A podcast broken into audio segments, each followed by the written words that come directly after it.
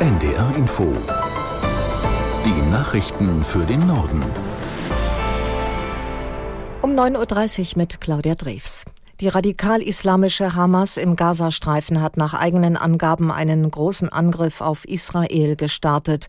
Aus mehreren israelischen Orten gibt es Meldungen über Opfer und Schäden. Aus der NDR Nachrichtenredaktion Laura Janke.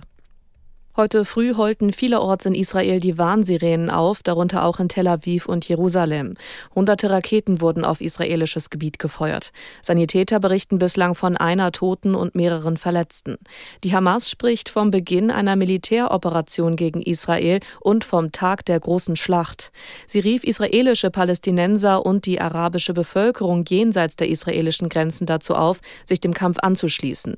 Mehrere bewaffnete Palästinenser sind auch auf israelische israelisches Gebiet eingedrungen. Das hat das israelische Militär bestätigt. Es gibt Berichte über Schusswechsel aus mehreren Orten nahe des Gazastreifens. Die Hamas selbst spricht auch von Geiseln, dafür gibt es keine Bestätigung. Israel hat inzwischen auf die Angriffe reagiert und beschießt Ziele im Gazastreifen. Die Armee hat den Kriegszustand erklärt. Reservisten sollten außerdem mobilisiert werden.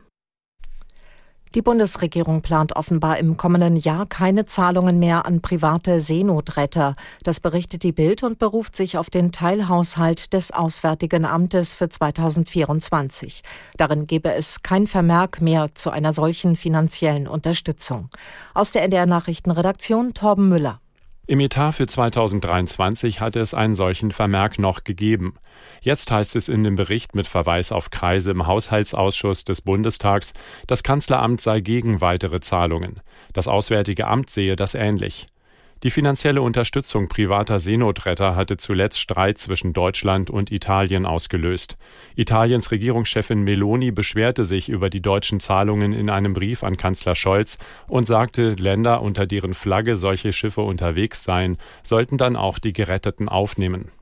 NATO-Generalsekretär Stoltenberg hat sich über die wieder verschärften Spannungen im Kosovo besorgt gezeigt.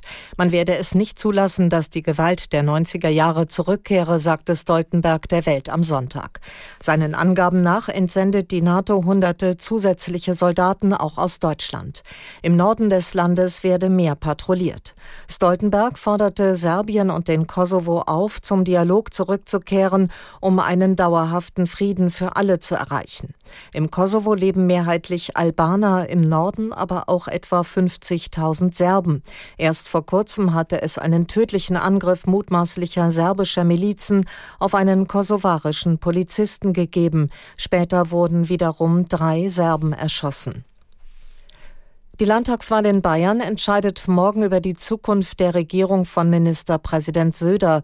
Seine CSU und die Freien Wähler streben eine Fortsetzung ihrer Koalition an. Umfragen zufolge können sie mit einer klaren Parlamentsmehrheit rechnen. Allerdings droht der CSU ihr schwächstes Landtagswahlergebnis seit Jahrzehnten. Und auch in Hessen wird morgen ein neuer Landtag gewählt. Einzelheiten dazu von Markus Sambale. Boris Rhein, der hessische Regierungschef von der CDU, der kann sich darauf einstellen, weiter zu regieren, auch wenn es wie immer so kurz vor einer Wahl keine neuen Zahlen mehr gibt von Infratest DIMAP, wie jetzt die Parteien in Hessen abschneiden. Es ist klar, der sehr deutliche Vorsprung der CDU aus der letzten Vorwahlbefragung, der wird sicher bleiben.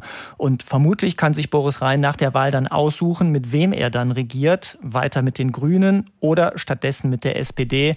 Das müsste beides rechnerisch gehen. Boris Rhein und der CDU hilft wohl vor allem, dass es keine Wechselstimmung gibt in Hessen und dass auch das Personal der anderen Parteien eher schwach ist, weit abgeschlagen bei den Zufriedenheitswerten etwa die SPD-Spitzenkandidatin Nancy Faeser, die Bundesinnenministerin, obwohl die ja mit so großen Ambitionen angetreten war. Nach den Ausschreitungen beim niederländischen Fußballklassiker Ajax Amsterdam gegen Feyenoord Rotterdam sind fünf Ajax-Fans zu Gefängnisstrafen verurteilt worden. Ein Schnellrichter hat bis zu 16 Tagen Haft und zusätzlich 60 bis 100 Stunden Sozialdienst angeordnet. Bisher hat die Polizei 15 Verdächtige festgenommen. Es wurden Dutzende Stadionverbote verhängt. Das Spiel Ende September war in der 55. Minute abgebrochen worden. In der Johann Johann Cruyff Arena gab es Krawalle. Ajax-Hooligans stürmten gewaltsam den Stadionhaupteingang und verletzten mehrere Polizisten. Und das waren die Nachrichten.